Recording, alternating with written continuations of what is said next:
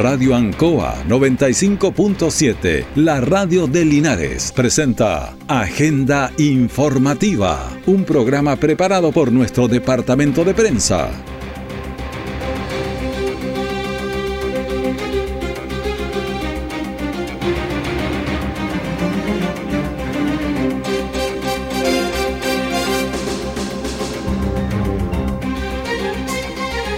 Bienvenidos a Agenda Informativa de la Radio Ancoa, edición de este día jueves 11 de mayo de 2023.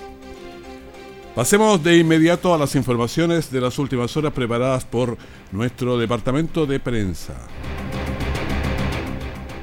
Vamos a los titulares para la presente edición. Incendio destruye vivienda en el sector Nuevo Amanecer.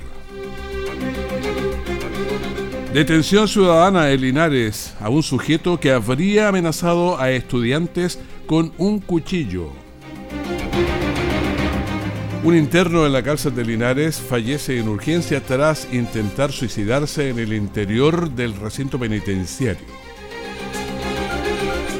El detalle de estas y otras informaciones ya viene. Jueves 19 horas por Radio Ancoa 95.7 y TV5 Linares. Un completo análisis de la realidad nacional. Piedra Roseta. Las claves para entender la actualidad con destacados panelistas. Informarse es vital.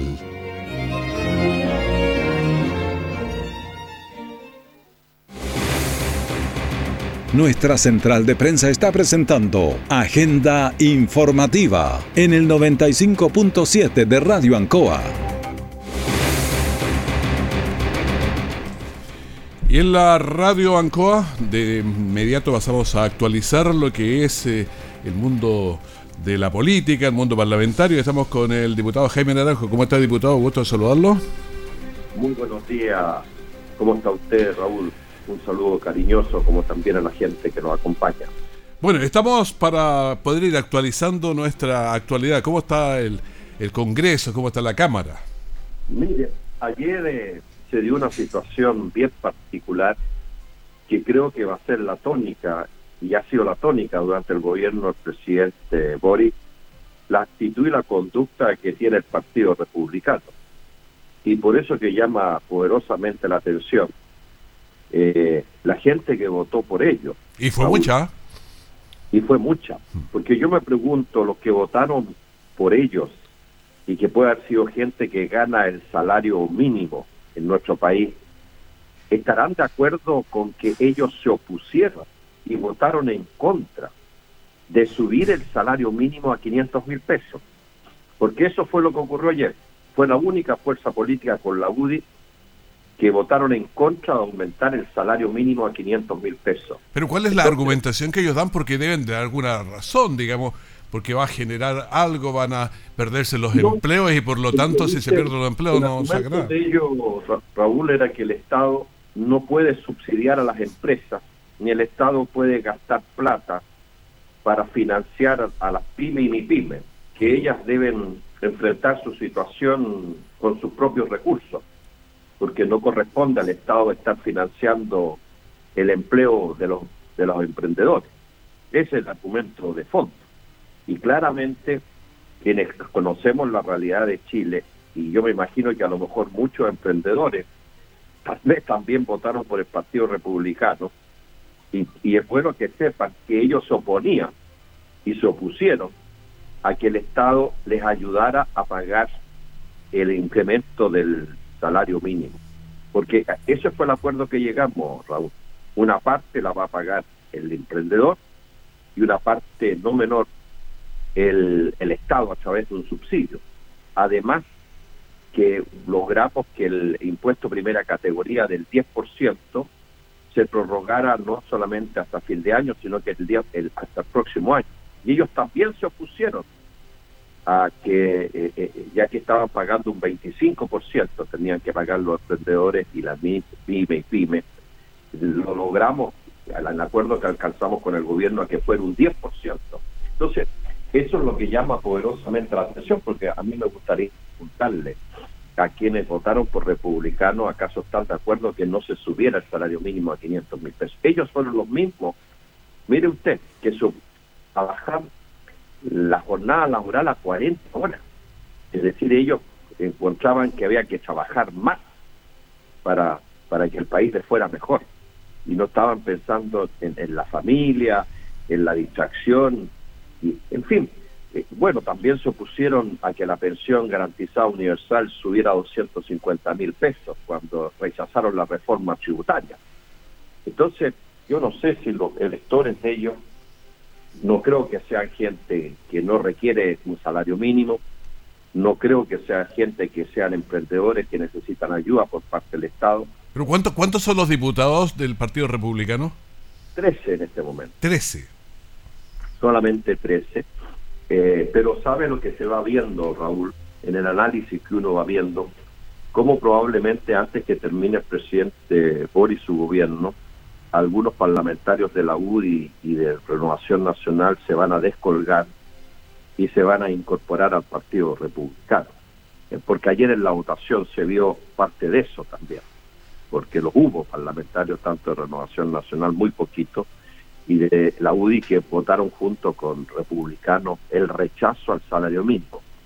Y de verdad, Raúl, que a uno le sorprende, porque hay dos tareas que el país necesita urgente enfrentar como país, no como gobierno, ni siquiera ni como una fuerza política individual sino como país. La primerísima es la situación de la seguridad interna del país. Es decir, estamos desbordados por el narcotráfico, por el crimen organizado, por la delincuencia. Y ese problema no lo resuelve solo un gobierno, lo resuelve Chile como país. Y para eso se requiere la unidad de todas las fuerzas políticas para abordar ese tema. Y el segundo problema, que no es menor, es la deuda social que tiene Chile. Eso tampoco lo resuelve un gobierno o un partido X. Lo resuelve un acuerdo nacional de cómo enfrentamos unitariamente el problema de la deuda social, cómo la pagamos en términos de salario, como fue lo que hicimos ayer a subir el salario mínimo, en términos de vivienda, de salud, de educación, en fin, tantas cosas que están pendientes, de pensiones, y porque si no lo hacemos, si no lo hacemos como país, una situación con una situación desbordada del crimen organizado y narcotráfico, y por otro lado que el día de mañana se pueda generar un estallido social 2.0. Entonces son dos tareas país, no tareas de gobierno, no tareas de un partido político específico. Y es lo que yo vengo planteando, sino en estos dos temas, unitariamente como país, no lo vamos a pasar bien en los próximos meses y años. Así que es un desafío interesante y por eso que nosotros hemos planteado que estamos dispuestos a dialogar con todas las fuerzas políticas que estén dispuestos a hacer este esfuerzo de encontrarle una unidad nacional y, y una acción conjunta para abordar el tema de la seguridad y por otro lado una acción conjunta de todos para abordar el tema de la deuda social que tiene el país.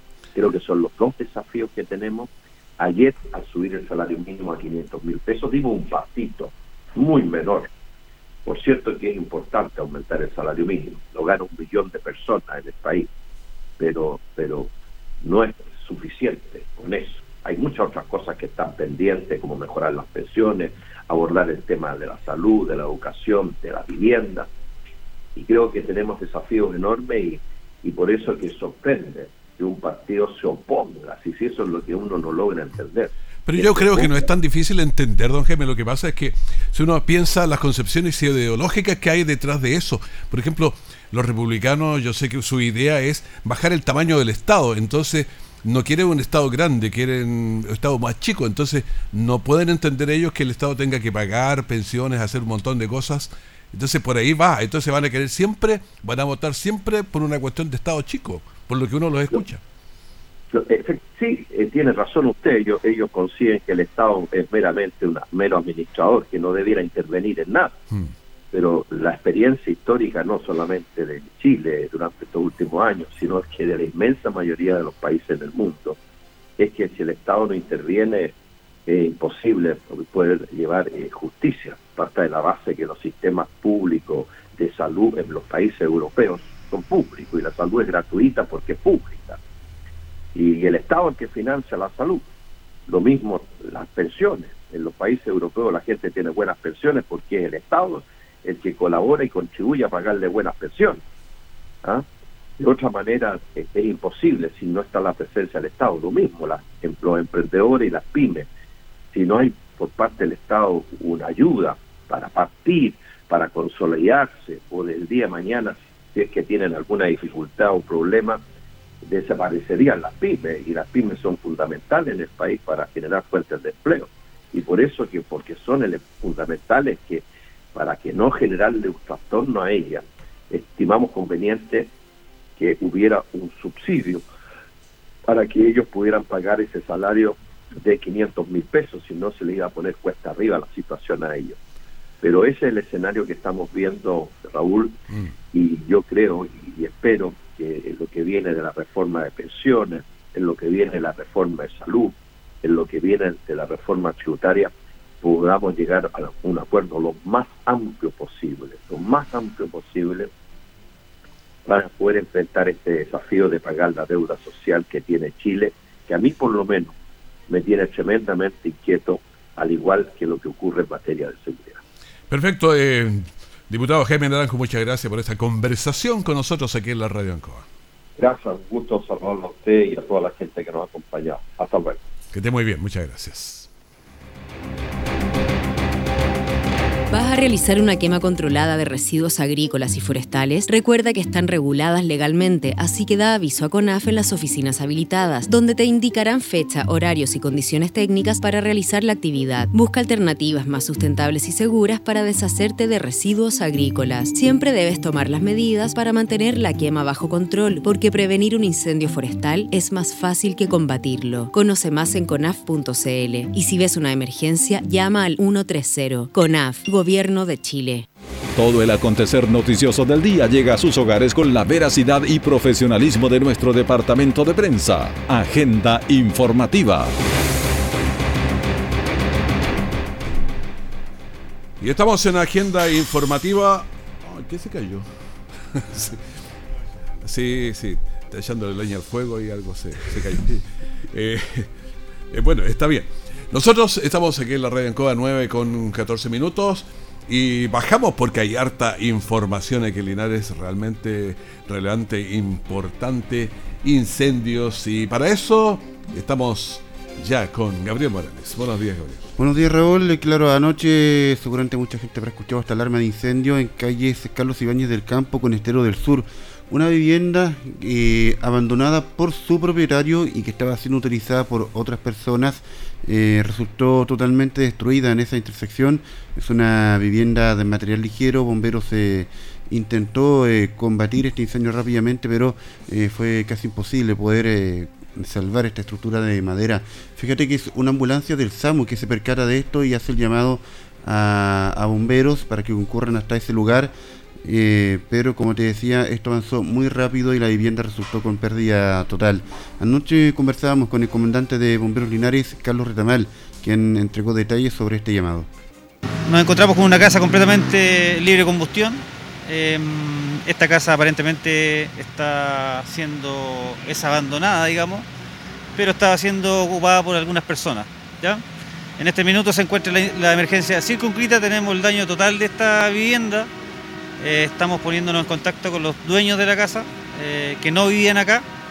Y como te digo, esta casa, eh, por la investigación que se hizo con los vecinos, aparentemente está siendo ocupada por personas que no son dueños de casa, digamos. Pero como te digo, el incendio, está ya controlado, estamos trabajando en el control total. tenemos tres unidades en el, en el lugar, más todo el cuerpo bombero desplegado. No tenemos peligro de propagación, gracias a Dios. Eh, tenemos solamente una habitación o una estructura consumida solamente. Bueno, ahora el comandante Carlos Retamal, una habitación se confundió hoy, pero es una vivienda entera que resulta con daños materiales. Bueno, además tenemos una detención ciudadana en aquí en Linares que un sujeto habría amenazado a estudiantes con un cuchillo. Exactamente, esto sucede además en paralelo al incendio que recién damos cuenta, eh, un sujeto de situación de calle comienza a amenazar estudiantes del CFT San Agustín en eh, Valentín de Telier con Serrano. eh, este intenta además ingresar hasta el propio CFT y es ahí cuando proceden los guardias de seguridad del mismo recinto a su detención. Llegó también seguridad ciudadana para eh, solidarizar con esto, ayudar eh, y se logra entonces reducir este sujeto y entregarlo a carabineros. No está confirmado todavía la presencia del cuchillo, pero sí eh, habían muchos testigos cuando estábamos grabando esta nota de lo que había pasado. Él intenta insultarlos, los amenaza eh, eh, metiendo su mano a, sus ropas, dando a entender que él tenía efectivamente algún tipo de arma blanca en, dentro de sí. la ropa. Eso hace el intento, entonces no, no sabe si la tiene o no. Entonces, claro, los muchachos estaban con la duda, ¿qué, qué pasa con este tipo? Siguen los insultos, las amenazas, hasta que eh, en algún eh, momento él entra ya definitivamente al CFTI y ya los guardias proceden a, a su detención, considerando además que se trata de un recinto privado. Eh, esto lo vamos a estar consultando hoy con Carabineros para saber qué pasó y, si efectivamente él portaba algún tipo de arma o no entre sus ropas, pero es eh, lo más probable dado la cantidad de testigos que estaban en ese lugar. Eh, esto sucede cerca de las 10 de la noche en calle Valentín Letelier con Serrano, donde está el CFT San Agustín. Y seguimos porque ayer en la tarde un interno de la cárcel de Linares ingresa eh, al hospital porque había habido ahí un problema de intento de, un suicidio y que al final terminó fallecido igual. Claro, esto sucede ayer cerca de las 3 de la tarde cuando personal de gendarmería se percata de este imputado que llevaba además pocos días en, el penal eh, con eh, signos de haber, haberse intentado quitar la vida. personal de gendarmería procedió a la atención de esta persona, se llama Samu y esa munición traslado rápido hasta el hospital base de Linares, pero eh, este fallece en el servicio de urgencia. Claro, no fue posible. Tenemos también lo que dijo el, director eh, regional de Gendarmería, el coronel Rubén Pérez, que bueno, confirmó lo que estábamos señalando. Cumplo con informar que lamentablemente pasadas las 15 horas de hoy, 10 de mayo de 2023, en el Centro de Cumplimiento Penitenciario de Linares, personal de trato directo detectó que un imputado ingresado hace pocos días se encontraba eh, con eh, evidencia de estar ahorcado. En esas circunstancias es que el personal inmediatamente le brinda socorro con el personal de salud Bueno, y tenemos también lo que dijo Rayen Sepúlveda, que es la presidenta del ANFU Linares. Bueno, alrededor de las tres y media más o menos de, esta tarde, eh, hubo un, incidente lamentable con un interno del pabellón número 7, eh, donde el personal lo asistió inmediatamente, se le proporcionaron los primeros auxilios. Eh, lamentablemente, a posterior a la llegada al establecimiento de salud de esta comuna de Linares, el hospital base, eh, eh, fallece. Bueno, los antecedentes serán entregados al Ministerio Público para esclarecer el contexto de esta situación. Vecinos y vecinas, desde marzo a octubre de 2023, el INE realiza la actualización presencial en tu región como parte de los preparativos para el Censo de Población y Vivienda 2024. Personal del INE tocará tu puerta para recopilar información sobre tu vivienda y personas que habitan en ella. Recuerda que puedes verificar la identidad del personal INE en el sitio verificador.ine.cl o escaneando el código QR de su credencial. Colabóranos en la preparación del Censo 2024. Infórmate si tu comuna será visitada en el 2023 en censo.cl o llamando al Centro de Atención Censal del INE al más 562-3246-1005. Instituto Nacional de Estadísticas, Ministerio de Economía, Gobierno de Chile. Siempre en el lugar donde se produce la noticia están los equipos de prensa para que usted se informe primero. Agenda informativa. Pasado mediodía de ayer, un cilindro de gas de 15 kilos eso al parecer explotó al interior de una vivienda en la avenida Rengo al llegar a Carlos Condel. En la casa vive eh, una persona mayor quien resultó herido y fue ayudado por los vecinos. Escuchemos a Jimena Morales, que es vecina del lugar. Lo único que sentí la explosión, fui a ver a mis hijos si estaban bien porque instinto maternal y salí afuera y vi la puerta rota y acudí a rescatar al vecino que es de la tercera edad y él estaba en la cocina tirado inconsciente. O sea, yo como pude lo saqué y pedí ayuda igual porque igual estaba ya quemadito igual y todo, lo traté de sacar como pude porque estaba el gas activo adentro todavía. Uy, fue fue valiente la. Bien valiente. Y era bastante joven la señora. Lo que coinciden todos los vecinos que el ruido fue tan fuerte que todos pensaron que hubo una colisión de dos vehículos. Mm. Y cuando todos salen a mirar la calle, se dan cuenta que la vivienda estaba con mucho humo y con la puerta en el exterior. O sea, la puerta sale volando del, de la estructura y puntualmente. O sea, botó la puerta. Botó la puerta. Eh, pero en sí, cuando logramos ver eh, la vivienda por dentro, era como que había habido un terremoto, los muebles en el suelo, muchas cosas rotas. Y entra esta vecina, Jimena Mora, y, saca a este señor que estaba inconsciente, él no, reaccionaba en los primeros minutos. Me imagino que lo arrastró, o sea, salió con él. Pues, Tiene que, haberlo arrastrado. Claro, de cualquier manera, porque es un caballero alto. Aparte, ella era súper, no sé si la viste en TV5 Noticias, súper flaquita la, la Jimena Mora. Y ella muy valiente logra sacar a este señor desde el interior. Así que las felicitaciones para ella. Lo sacó de ahí el problema del gas, que había mucho olor a gas. Pero la, la otra vecina también, claro, eh, intentó, pero avisó, gritó, no sé, pero algo hizo porque llegó y dijo que no se había atrevido a entrar. Claro, el susto no le permitió ingresar al domicilio, pero sí, ella también se percató de este ruido muy, muy fuerte ahí en esa intersección de Rengo con Carlos Condel. Ella fue Luisa González. Fue demasiado fuerte la explosión que nosotros todos pensamos que había sido un choque, por eso salimos todos eh, a mirar. Y yo como estaba justo, había recién llegado, entonces me doy vuelta y veo que la puerta está en el suelo y está saliendo humo por allá. Entonces le digo a mi hija, eh, llame, le digo yo a los bomberos y después llame al 1480 para ver. Y la vecina del otro lado, la vecina fue ella y le lo sacó, entró a sacarlo porque yo no, no, no me atreví era un poco mayor, pero la, otra delgadita y joven se metió adentro y se lo sacó. al domicilio. valiente, ¿ah? lo sacó a, tirones, me imagino yo, pero, pero salió con él, si esa es la meta. Y todo esto da cuenta de un muy buen vecino, porque yo creo que no cualquiera van, a ir a sacar a una persona X. El, es que hay que arriesgar el pellejo ahí. Está, y está muy, bien muy bien acompañado don Roque con eh, cuatro o cinco vecinas que lo atendieron eh, le prestaron los primeros auxilios una vez que lo sacaron a la calle. Eh, bueno, conversaste con... Bueno, escuchemos lo que dijo el capitán primero para tener Claro, capitán Cristian Sepúlveda de la primera compañía de bomberos.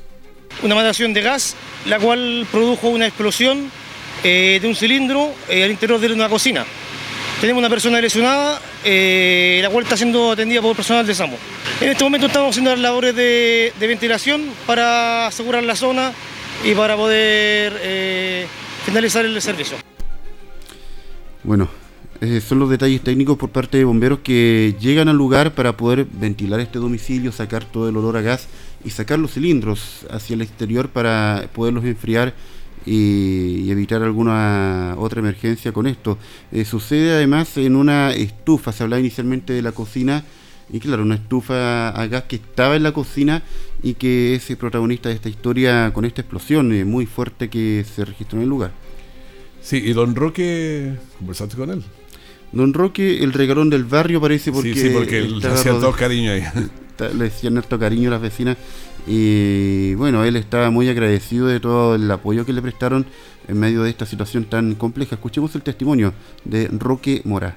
Andaba comprando panes, a Yoyito y llegué a la, abrí la puerta y fui a prender la estufa y, eso no me sentí, ¿no? Y el, el, pero para, para de haber estado muerto yo porque no ardió nada, pues se, apagó. Incluso yo pues, corté el gas y la estufa atrás. Entra, da el gas a prenderla y hasta ahí no más se acuerda.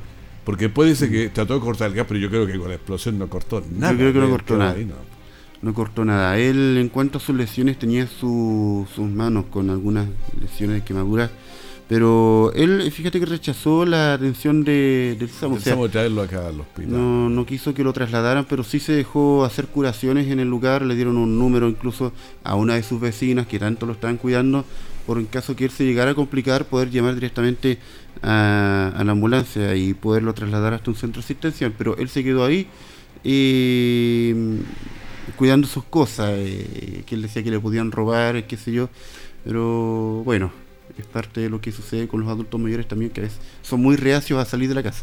Bueno, hay que tener cuidado porque incluso en Santiago hubo una explosión en Los Barnechea, pero brutal, claro, que esa fue No se sabía bien exactamente, pero ni un cilindro de 45 deja tanta, tanta destrucción alrededor. Sí, yo ya les tengo miedo. Ya. No, ya mejor respetarlos un poco más.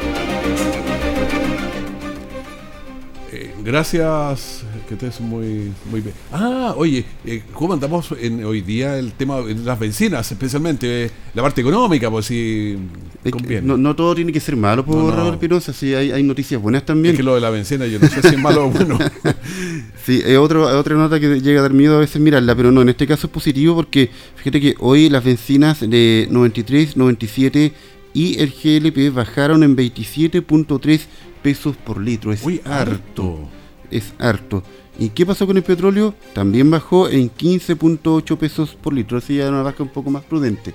Pero bastante buena noticia para los conductores, especialmente los, los choferes de los colectivos, taxis, las micros, que están cargando constantemente eh, despertar con este nuevo tarifario. Así que aproveche porque esto es válido hasta el próximo miércoles eh, según ha informado la ENAV en el boletín emitido ayer.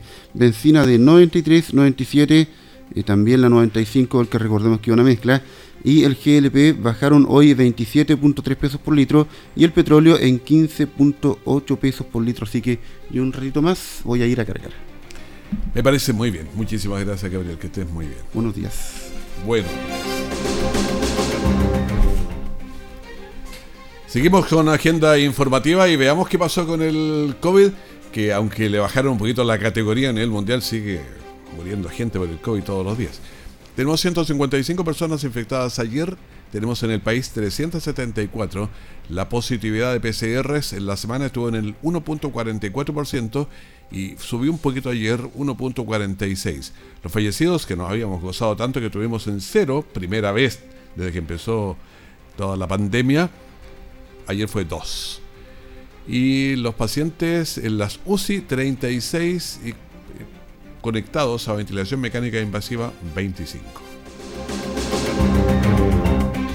Bueno, con esta información despedimos agenda informativa, el primer bloque de esta mañana aquí en la Radio Ancoa. Manténgase en sintonía, tenemos una gran mañana para usted y en cualquier momento también la información de último minuto. Que esté muy bien, muchas gracias. Radio Ancoa 95.7, la radio de Linares, presentó Agenda Informativa, todo el acontecer noticioso del momento preparado por nuestro departamento de prensa. Radio Ancoa, por la necesidad de estar bien informado.